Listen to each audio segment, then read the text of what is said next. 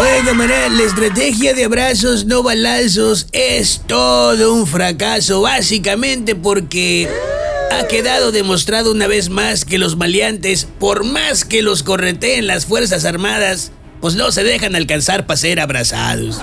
¿Ya ven antenoche?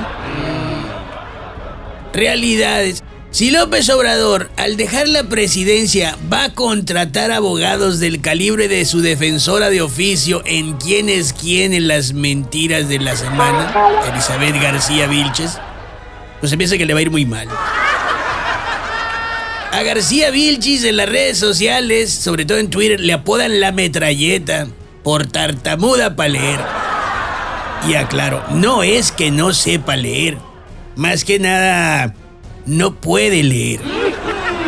A un gobierno a lo largo de sus sexenios se le presentan grandes retos y a este gobierno cada reto le parece una oportunidad para hacer las cosas mal.